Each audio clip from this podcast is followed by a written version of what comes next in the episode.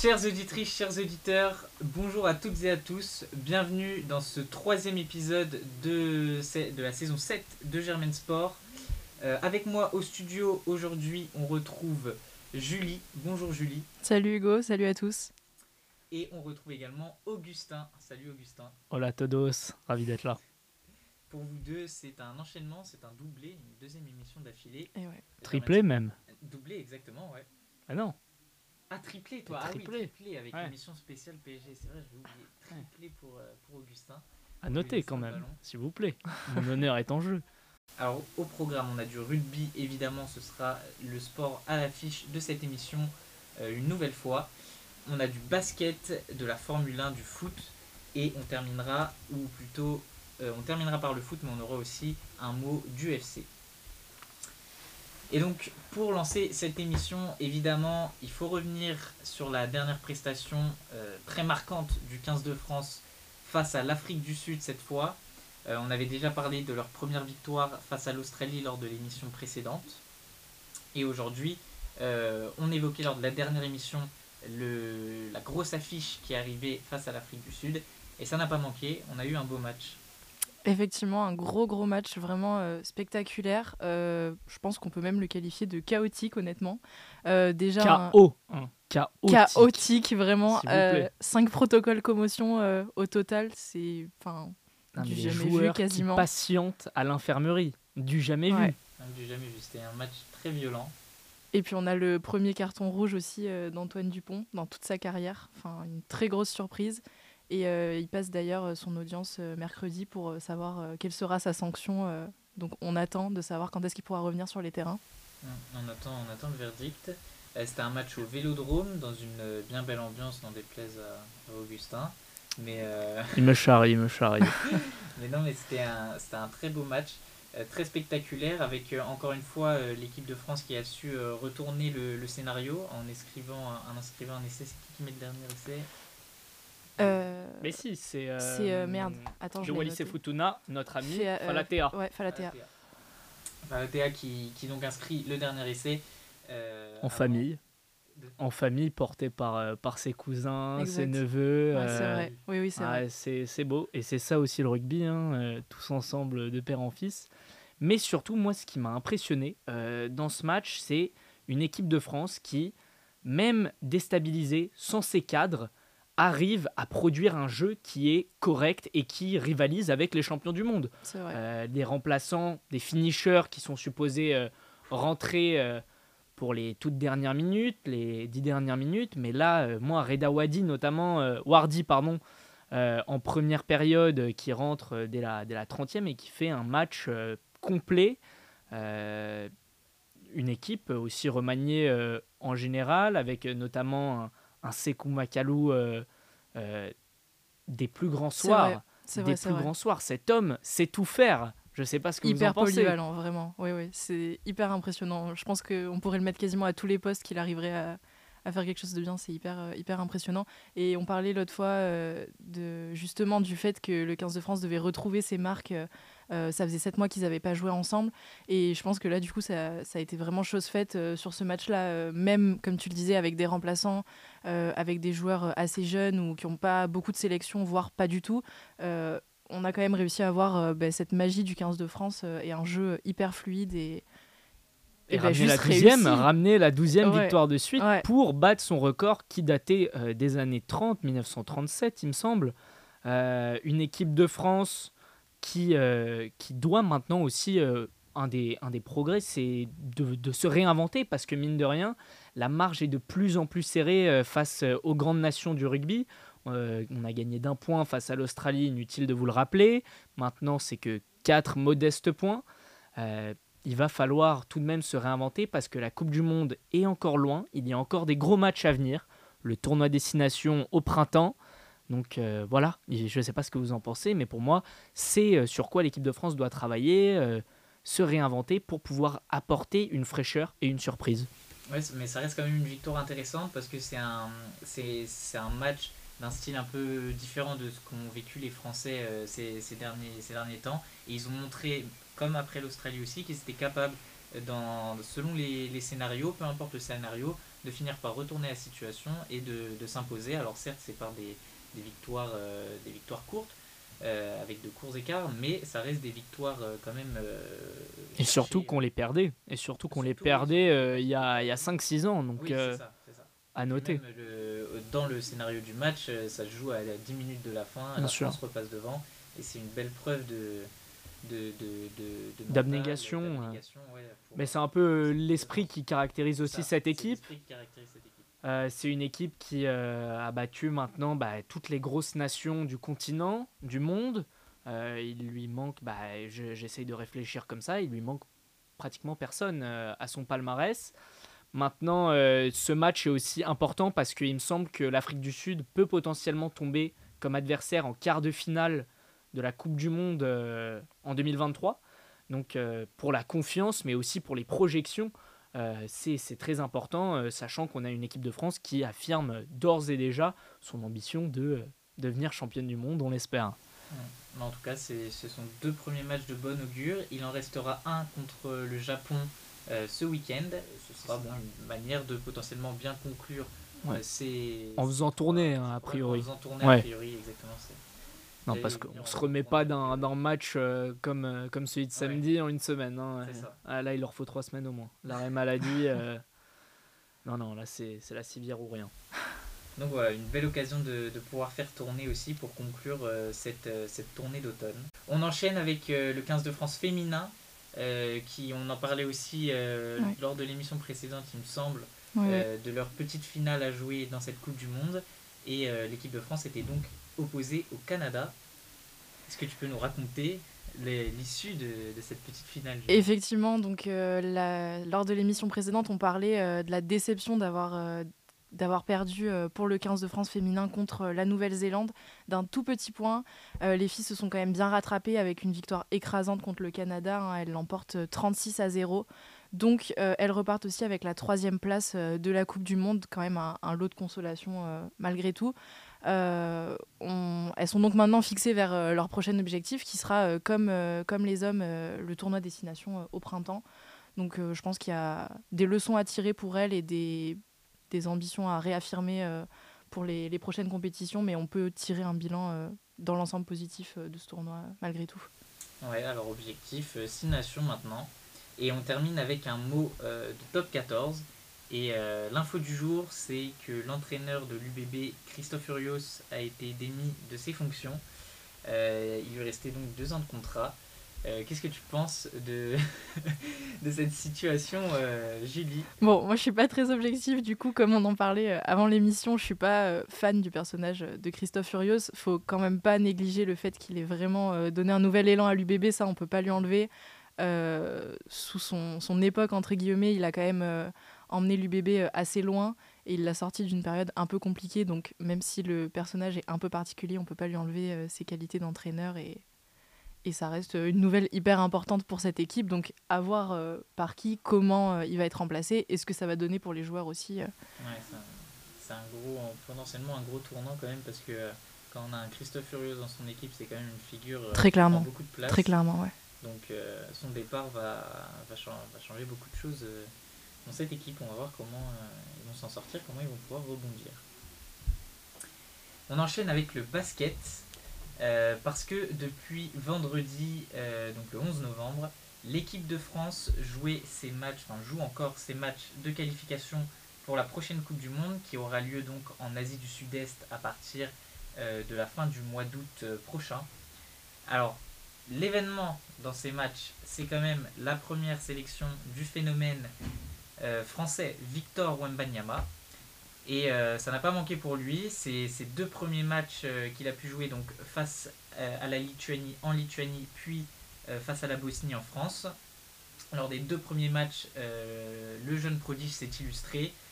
sur les deux rencontres, il fait beaucoup parler de lui, comme il fait parler de lui depuis le, le début de la saison.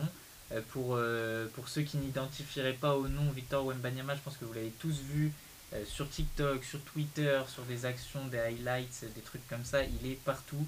C'est ce jeune joueur de 2m21 qui joue au Metropolitans et qui est absolument phénoménal, qui est favori, le grand favori pour être le numéro 1 de la prochaine draft NBA. Rappelons son âge aussi, 18 ans. il n'a que 18 ans. Il a Il aurait pu être en première année, mais non. Lui, ce qu'il va faire, c'est être premier de la draft dans un an. En tout cas, le peuple français l'espère, et nous avec. Et il fait même rêver les, Américains, les, grandes stars euh, NBA parlent de lui également. Euh, et, on a hâte de découvrir ce qu'il euh, sera capable de faire, comment il sera capable de s'adapter à la NBA qui est évidemment très différente du championnat de basket français. mais en tout cas, pour les Bleus, ça a donné quand même de beaux résultats pour lui et pour l'équipe. Les Bleus sont donc d'abord imposés en Lituanie sur le score de 90 à 65 avec euh, Victor qui a brillé en inscrivant 20 points sur ce premier match. Et euh, lors du second face à la Bosnie qui s'est joué à Pau, euh, les, les, Français se sont imposés 92 à 56. Là encore, Victor Wembanyama a inscrit 19 points et je crois que j'ai vu passer la stat, il, a récupéré 9 rebonds. Donc avec ces deux victoires, les Bleus ont validé leur ticket pour le mondial d'ores et déjà. Donc l'histoire retiendra que Victor Wembanyama a fait des débuts flamboyants en bleu et on espère que ce n'est qu'un début justement et qu'il va pouvoir continuer à briller. À suivre pour lui euh, la draft NBA, il me semble que c'est en juin. Euh, c'est ça, c'est ça. Donc on aura, euh, on aura les, les, réponses un peu plus tard sur tout ça. Ce sera l'occasion de pronostiquer. Ce sera l'occasion de pronostiquer. Comme on aime bien faire. On aime bien. On enchaîne avec euh, la Formule 1, Julie, et euh, le Grand Prix du Brésil de, ce week-end. Exactement, et donc euh, là aussi, on s'est pas ennuyé, il y a eu vraiment beaucoup d'actions. Déjà, la pole position de Kevin Magnussen, vraiment une grosse surprise, je pense, pour, pour tout le monde de, de la F1. Euh, il a donc eu cette pole position après la dernière séance des qualifications qui a été interrompue par une sortie de, piste du Britannique George Russell de, de Mercedes. Et bah, tout simplement, le temps de, de, sécuriser la piste, la pluie s'était invitée sur le tracé, donc les pilotes ne pouvaient plus améliorer leur chrono. Et c'est donc Kevin Magnussen qui emporte la pole. Deuxième euh, surprise entre guillemets sur la course sprint, on a eu une belle bataille entre George Russell et euh, le champion du monde sortant Max Verstappen. Euh, c'est le Britannique qui l'emporte, c'est donc sa première victoire en F1 et également la première victoire de Mercedes de la saison. donc un beau contraste avec, avec les championnats précédents hein, pour cette écurie. Et dernière surprise qui a vraiment causé une, de belles discussions dans le monde de la F1 sur la fin de course. Donc Max Verstappen avait été euh, relégué à la fin du classement parce qu'il avait eu une pénalité euh, à cause d'un incident avec Hamilton. il double son coéquipier Sergio Pérez pour rattraper Charles Leclerc, le deuxième du championnat. Mais on lui demande, enfin l'écurie lui demande par la suite de laisser passer son équipier, ce qui n'arrivera jamais. Il le refuse, alors que Sergio Pérez est quand même un réel équipier pour lui. il l'a pas menacé sur le championnat cette année. Et Sergio Pérez joue quand même euh, quelque chose d'important, la deuxième place au championnat, donc important pour lui, euh, pour un beau résultat, mais également pour l'équipe euh, qui joue le championnat constructeur cette année. Alors la polémique a enflé tout au long du week-end, que ce soit avec les déclarations des différents pilotes, ce qui a été dit dans les radios des écuries qui sont diffusées à la télé. Donc on a eu un petit peu les réactions en direct. Euh, la rumeur principale serait que Max Verstappen en veut à son équipier par rapport au Grand Prix de Monaco, qui remonte quand même un petit peu dans la saison. Euh, pour vous rafraîchir la mémoire, il y avait eu un drapeau rouge sur les qualifications à cause d'un accident de Sergio Pérez qui avait privé euh, Max Verstappen de la pole position. Alors la grande question c'est est-ce que l'accident de Sergio Pérez avait été déclenché exprès ou pas, entre guillemets, pour empêcher Max Verstappen d'avoir la pole position il y a différents avis sur le sujet, mais euh, c'est vraiment une question euh, qui s'est beaucoup posée. Euh, l'autre question, c'est pourquoi Max Verstappen réagirait maintenant en décidant de tenir tête à son équipier? Donc, à voir selon les déclarations qui vont être faites et surtout à voir avec le dernier Grand Prix de la saison à Abu Dhabi ce week-end, qui va donc clôturer euh, le championnat et le classement. Les questions et donc ce qu'on va vouloir suivre, est-ce que Sergio Pérez va pouvoir s'assurer la seconde place euh, au championnat, étant donné qu'il a exactement le même nombre de points que Charles Leclerc, euh, qui le suit donc de près ça permettrait à l'écurie Red Bull d'assurer un doublé en plus donc du championnat constructeur. Et pour voir un petit peu plus loin dans le futur, Sergio Pérez a prolongé son contrat avec Red Bull jusqu'en 2024 et Verstappen est lui aussi dans l'écurie jusqu'en 2028. Euh, donc la cohabitation entre les deux pilotes va euh, sûrement euh, être un petit peu longue. Donc si les relations restent aussi tendues, ça promet pour, pour les dramas F1, comme on dit. drama passionnant qui pourra peut-être inspirer Netflix pour une prochaine saison. Ça devrait être pas mal, ouais. Et on enchaîne maintenant avec de l'UFC et Augustin qui va, qui va nous en parler. Et oui, ce week-end s'est tenu euh, dans la nuit de samedi à dimanche, l'UFC 281. Petit jingle, changement de ceinture, le roi est mort, vive le roi. Il y a eu une réelle passation de pouvoir avec la victoire par KO du Brésilien Alex Pereira sur le Néo-Zélandais et star incontesté de l'MMA dans le monde, Israël Adesanya. C'était la troisième rencontre entre les deux. Ils s'étaient déjà rencontrés par deux fois, mais en kickboxing. Et c'était soldé par deux victoires du Brésilien. Euh, la première en 2016 par décision unanime et la deuxième en 2017 par un knockout lors du troisième round.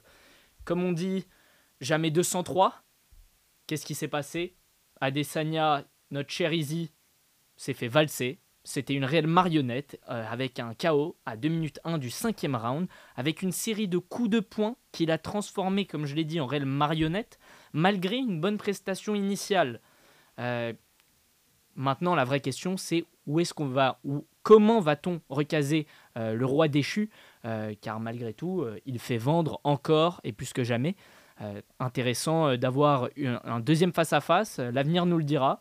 Dans les combats euh, marquants de la soirée, il y a aussi eu la victoire de Dustin Poirier qui bat euh, Michael Chandler par soumission à 2 minutes du round 3. Euh, de quoi relancer éventuellement la hype autour du diamant Poirier chez les lightweight qui avait été stoppé par la machine Charles Dobronx Oliveira en décembre 2021. En tout cas, on l'espère pour lui car on se souvient qu'il avait battu notamment deux fois Conor McGregor il revient une troisième fois euh, serait peut-être euh, la clé pour lui pour euh, décrocher enfin la ceinture. En tout cas, on l'espère. Et on termine avec une page foot, notamment pour revenir sur la liste de Didier Deschamps qu'on évoquait lors de la dernière émission. on vous avait dit que on était le jour de la liste mais qu'on ne l'avait pas encore définitivement. Alors, il s'est passé beaucoup de choses depuis. Euh, on, s'attendait à une liste de 24-25, alors finalement la liste a été élargie à 26 euh, depuis hier. Euh, sur les gardiens, pour commencer, pas de Mike Maignan, ça c'était prévisible, mais pas de Mike Maignan, ni d'Alban Lafont. Ni d'Alban Lafont, non. Hugo Lloris, Mandanda et Alphonse Areola pas de Tanguy Ndombele, n'en déplaise, euh, n'en déplaise euh, au pronostic, mais, euh, mais pour le coup, des, des, surprises hein, quand même, un Verretou. Bon, ah bah, je... t'avais dit qu'il ouais, hein. Tu l'avais dit, tu l'avais dit. J'avais pour... dit que c'était pas forcément mon souhait, mais. Ouais. Bon, écoute, au moins ça fait plaisir à nos amis marseillais, ils en ont besoin en ce moment. mais surtout des surprises avec notamment le forfait de Presnel Kimpembe. Ouais, et par, ça, c'est quand même un, coup dur pour l'équipe de France de perdre quand même euh, son défenseur central en théorie titulaire pour ce mondial. Euh, Kim Pembe, euh, cadre de l'équipe de France depuis quelques années, est remplacé du coup par Axel Dizazi de, Monaco. Il y a aussi donc Jonathan Klaus qui n'a pas été convoqué. Alors c'est beaucoup plus parce que Deschamps a dit qu'il ne jouerait pas avec des pistons. Et du coup, il a privilégié. Euh, alors, le problème, c'est que le remplaçant de Pavard, ça va être Koundé, probablement au poste de latéral droit, mais qui a jamais été très bon à ce poste-là. Koundé, c'est quand même un pur défenseur central, à mon sens. Moi, je pense qu'il part dans l'idée de jouer. Euh, s'il devrait, s'il doit jouer avec euh, des pistons, ça serait de mettre Coman ah, à cette. Avec des pistons. Non, il ne jouera pas avec des pistons, mais pourquoi il ne sélectionne pas Klaus C'est qu'il n'en a pas réellement besoin. Il préfère des défenseurs euh, pur jus euh, pour une défense à 4 et dans l'éventualité d'une euh, d'une utilité de piston, il utiliserait un, un Coman qui a convaincu malgré tout dans, dans, ce rôle. Il a déjà aussi annoncé que son choix était fait pour la défense centrale. Alors visiblement ce sera Varane le, titulaire sans grande surprise. On espère qu'il n'est pas trop diminué par les blessures. Et pour l'accompagner, ce sera soit Upamecano, soit Konaté. Ah, est-ce que tu as une préférence, toi, déjà, euh, sur le poste? Bah, Konaté, il a quand même très peu de minutes, il me semble. Il, il doit être à 56 minutes euh, cette saison. Euh, il a peu joué avec Liverpool. Il a peu de repères en équipe de France. Même si Upamecano n'a pas été n'a pas été au niveau jusque là, il a il a peiné à convaincre exactement. moi, je partirais sur un Upamecano en première instance avec une, une rentrée dès les premiers matchs relativement tôt de Konaté et de voir qui, qui est plus dans son élément. après, ces matchs de poule, ces premiers matchs, dont samedi, enfin non, dont mardi 20h face à l'Australie, ce sont toujours des matchs compliqués, mais aussi des prises de repères pour les joueurs. Donc, on, en saura un peu plus d'ici la semaine prochaine. moi, je serais d'avis de mettre Konaté dès le départ. Ah ouais. Ça se comprend hein, après je le trouve plus solide que Coupa Mécano au poste. Et après, justement, sur les matchs de poule, c'est l'occasion pour lui de prendre ses marques. Ouais. Euh, moi, Coupa Mécano, il m'a jamais convaincu en équipe de France. Alors que pour le coup, il fait une bonne saison au Bayern. Ouais, bah après, je regarde pas tant que ça les matchs du Bayern, mais je sais pas trop. Mais enfin, en tout cas, en équipe de France, il m'a vraiment jamais convaincu, alors que on avait tendance à le présenter déjà comme un grand espoir. Euh, non, oui, après, euh, on verra comment, comment il arrive en forme. Et, et euh, alors, oui, donc ça c'était pour la défense. Et après, il y aura aussi pour le milieu de terrain, ce sera un probable milieu à 3 avec euh, donc Chouameni, Fofana et Rabiot, probablement, euh, même quasi certainement en, vérité. Avec, donc on a comme doublure Gendouzi, Veretout et j'oublie, j'oublie, j'oublie. Mais si, Kamavinga. Kamavinga, bien sûr. voilà, mais le choix a l'air d'être fait dans la tête de de Didier Deschamps pour les trois titulaires. Et avec devant la petite nouveauté, c'est donc euh, trois attaquants, euh, Mbappé, Benzema et Griezmann, qui Griezmann sera probablement posté euh, sur l'aile droite plutôt. Hmm. Un poste qui ne va pas forcément préférer. Alors, est-ce qu'il n'y aura pas des adaptations pendant en, match? Je pense que Griezmann sera quand même beaucoup plus axial que, qu'excentré. Moi, je en fait, je m'interroge quand même comment va-t-on faire pour remonter les ballons? Euh, ça, c'est vraiment une question parce qu'un milieu de terrain qui n'est pas particulièrement euh, créatif. Alors oui, ils arrivent à récupérer les ballons, mais à les remonter, ça va être plus dur. On n'a pas les passes euh, en profondeur d'un Pogba comme on avait pu avoir en 2018. donc pour moi, le, poumon de l'équipe de France reste encore à trouver. C'est pour ça que éventuellement peut-être de, de replacer un Griezmann plus plus au centre, plus, plus en arrière d'un Benzema Mbappé qui pourrait prendre la profondeur. Ça pourrait marcher, en tout cas, on a besoin d'un peu de créativité. Et ça, ça va justement être un, des, un des chantiers de Didier Deschamps dans les prochains jours. Ce sera aussi euh, la capacité de Chouameni à essayer de reprendre le rôle de Paul Pogba euh, aussi. C'est un peu le grand enjeu pour lui. Euh, Bien sûr. Là, il a souvent été comparé à Paul Pogba et tout ça, mais c'est l'occasion pour lui de montrer qu'il est capable de faire ce genre de passe qui casse des lignes, euh, qui vont chercher euh, les attaquants dans la profondeur et tout ça. Et c'est sûr que c'est un grand manque euh, cette année pour l'équipe de France. En tout cas, on peut noter quand même qu'il a déjà une entente existante avec Wesley Fofana, enfin non pas Wesley, Youssouf Fofana, pardon. même si Wesley Fofana, j'aurais bien aimé qu'il soit dans ce groupe sans les blessures. Mais non, avec Youssouf Fofana, de leur temps à, Monaco, qui remonte à, il y a un an, ils ont joué deux saisons ensemble. Donc ils sont déjà euh, rodés de, de ce point de vue-là. Ah, il faudra voir maintenant euh, comment installer Rabiot, euh, comment l'entente se développe. Mais ils sont en pleine saison, en pleine lancée. un joueur qui s'adapte toujours assez oui, et qui en plus c'est ça. plutôt convaincu en équipe de France. Donc euh, Rabiot, c'est pas trop ce qui m'inquiète en vérité. Et eh ben, le, le, rassemblement a commencé en tout cas. Ils s'envolent mercredi pour Doha. retrouver leur camp de base, essayer de de retrouver leurs supporters qataris euh, qui les attendent, payés par euh, les instances. Euh, je ne sais pas si vous avez vu. donc, donc voilà. Donc voilà, coup d'envoi de la Coupe du Monde ce week-end. Premier match pour l'équipe de France mardi à 20h face à l'Australie. On espère le même dénouement que l'équipe de France de rugby pour les footeux. Et, et, la Coupe du Monde sera lancée pour les Français. À plus d'un point quand même. À plus d'un bon, c'est l'Australie quand même, oublions pas.